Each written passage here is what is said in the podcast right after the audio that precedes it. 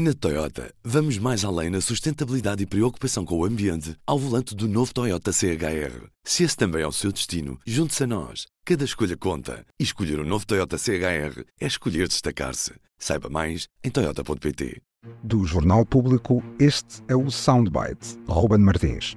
E hoje, no meio da azáfama da formação das listas às eleições legislativas, viva Ana Salopes. Viva Ruben. E viva para a Helena Pereira. Olá, viva. Hoje temos um som do ainda Ministro das Finanças, Fernando Medina, ao podcast Geração de 70 do Jornal Expresso. Bom, o meu futuro no Partido Socialista, neste momento, será no país. Será, aceitei com gosto o convite do Secretário-Geral para integrar as listas do Partido Socialista.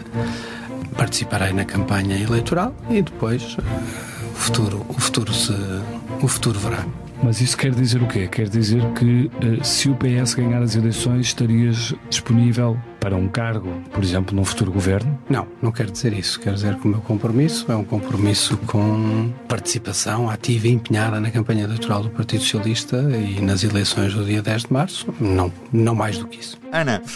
Fernando Medina vai fazer parte das listas de, de Pedro Nuno Santos e deu uma entrevista ao podcast Geração de 70 do, do Jornal Expresso, também a, a, dizer porque aceitou este convite, mas não deixa, não deixa em cima da mesa a, a vontade de revoltar a ocupar o cargo de Ministro das Finanças. Ana Sá Lopes, como é que podemos interpretar essas palavras de Fernando Medina? Eu acho que Fernando Medina está a deixar o futuro em aberto, o que é normal mas também acho que é difícil um entendimento em termos de finanças entre ele e Pedro Nuno Santos, a menos que Pedro Nuno Santos mude, e também eu não me espanta que Pedro Nuno Santos mude muito, ou venha a mudar bastante. Se não olharmos para as listas, estas listas são listas de continuidade em que as inovações são da ala direita do PS e não da ala esquerda. Temos Francisco Assis, cabeça de lista no Porto, tínhamos até há um bocado Álvaro Beleza em Vila Real, agora já não temos, mas depois falamos disso.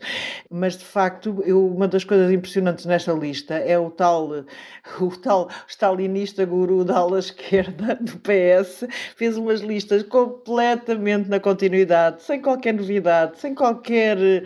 Não conseguiu ir buscar ninguém à sociedade civil, uma. Não houve. Até António Costa em 2015 conseguiu trazer o Tiago Brandão Rodrigues, depois foi Ministro da Educação. Eh, houve vários. Nestas listas são listas completamente do PS, do costismo, do aparelho e não há a menor dos rasgos. E quando se procura, mas há aqui renovação, há renovação. É o Francisco Assis no Porto, que é da ala direita, ou era, ou, ou qualquer coisa. Eu acho graça a este lado, porque até aqui havia uma teoria que era Pedro Nuno Santos eu, eu própria uh, terei dito essa teoria, que é o Montenegro era o Montenegro, que era aquela coisa que trazia muito pouca confiança aos portugueses e Pedro Nuno Santos, apesar de tudo o PS, apesar dos oito anos e do desgaste de oito anos de poder, o PS apresentava-se com uma cara nova, com uma cara, ainda por cima uma cara que tinha combatido com às vezes pouca delicadeza, pouca delicadeza, o anterior secretário-geral e primeiro-ministro. Mas agora, olhem para as listas e não veem nada. É, é de facto o PS de Costa que vai a votos. Eh, Pedro Nuno provavelmente por medo de meter a sua marca de, de esquerdista, stalinista, como lhe chama a direita, portanto, querendo manter o PS completamente ao centro, que, de que ele, aliás, sempre foi contra, portanto, mas pronto, deve saber que as eleições ganham ao centro, que precisa de António Costa, que precisa dos costistas, uh, e então arranjou aqui esta, esta é, de facto, as listas são, são em, em, parte, são uma desilusão, as listas do PS. Porque tu olhas para ali que tentas encontrar alguma coisa de novo e não vês. E o que é que explica toda esta confusão em torno da formação de listas?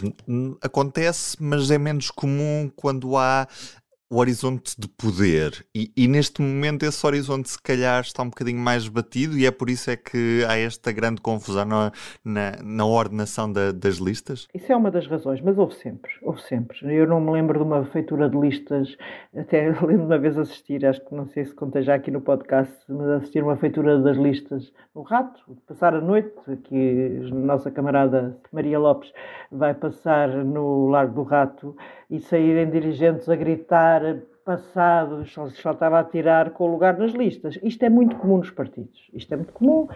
Oh, Ana, e já aconteceu, e já aconteceu no PSD, quando foram entregar as listas, no dia que foram entregar as listas, a ordem era uma e depois o que foi entregue era outra. Já aconteceu também. Sim. Não, são noites bastante. Isto é muito complicado para os partidos, para o aparelho dos partidos, para o ego das próprias figuras envolvidas. Onde há três pessoas, há um problema de ego, não é? Eh, em geral.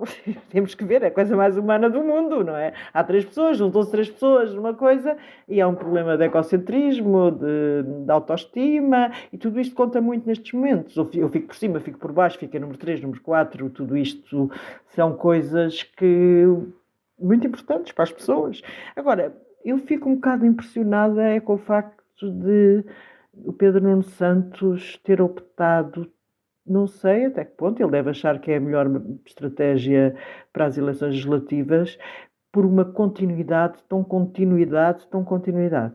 Isso confesso que que me deixa não se, qual foi o eu sei que Pedro Nuno Santos não teve muito tempo mas qual foi o rasgo que estas listas têm? Vocês encontram? Eu não. Pois não e tem esse problema realmente de não ter nenhuma abertura para ninguém de fora e isso revela realmente alguma dificuldade ou descrença, se calhar, das pessoas que o PS. Há duas, há duas explicações. Ou é porque o PS não consegue ir buscar pessoas da sociedade civil porque agora não, não acreditam no PS.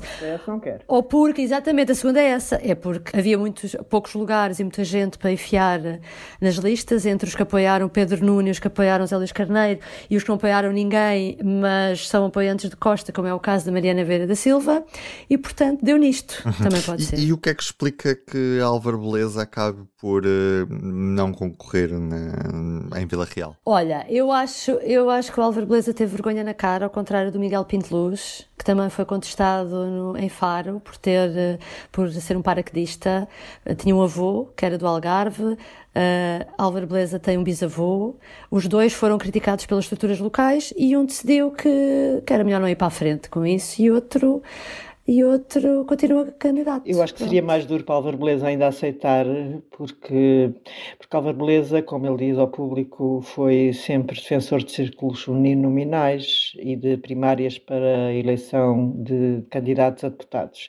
Portanto, um homem que defende isto, isto há 30 anos, como ele próprio diz, e é, e é completamente verdade, Uh, estar agora a ser paraquedista numa. Eu acho que ele aceita. Ele nem devia ter aceite. Ele nem devia ter aceite. Estes momentos, Enfim, são, estes momentos são complexos para a vida das pessoas, mas são momentos complexos. Ainda por cima, eu acho que é o tipo de pessoa que é eleito deputado e depois não vai trocar a atividade dele, médico, no Santa Maria, por lugar de deputado, porque nem vai ter tempo às duas coisas. Portanto, se calhar, muito nem provavelmente, pode, até ia suspender o mandato, exatamente. E, portanto, quer dizer, não vale a pena estar a travar uma guerra com uma uma federação para depois nem sequer a vontade de ser deputado, deputado nem sequer deve ser muita, mas pronto. Sim, ele nunca quis, por acaso, nunca quis ser candidato a deputado. É um caso. Nunca quis quando foi o seguro e agora também nunca, ficava muito espantado que ele quisesse. Nunca foi deputado. Já foi convidado algumas vezes, obviamente. Vamos ver que surpresas nos traz esta noite, até porque amanhã há mais soundbite. E para já, nestas últimas 24 horas, nenhum deputado do PSD passou para o Chega, o que já é uma vitória. até amanhã. O Soundbites é um programa de Ana Salopes, Helena Pereira e Ruben Martins. A música original é de Ana Marques Maia. Siga o podcast na sua aplicação preferida para não perder os novos episódios. O público fica no ouvido.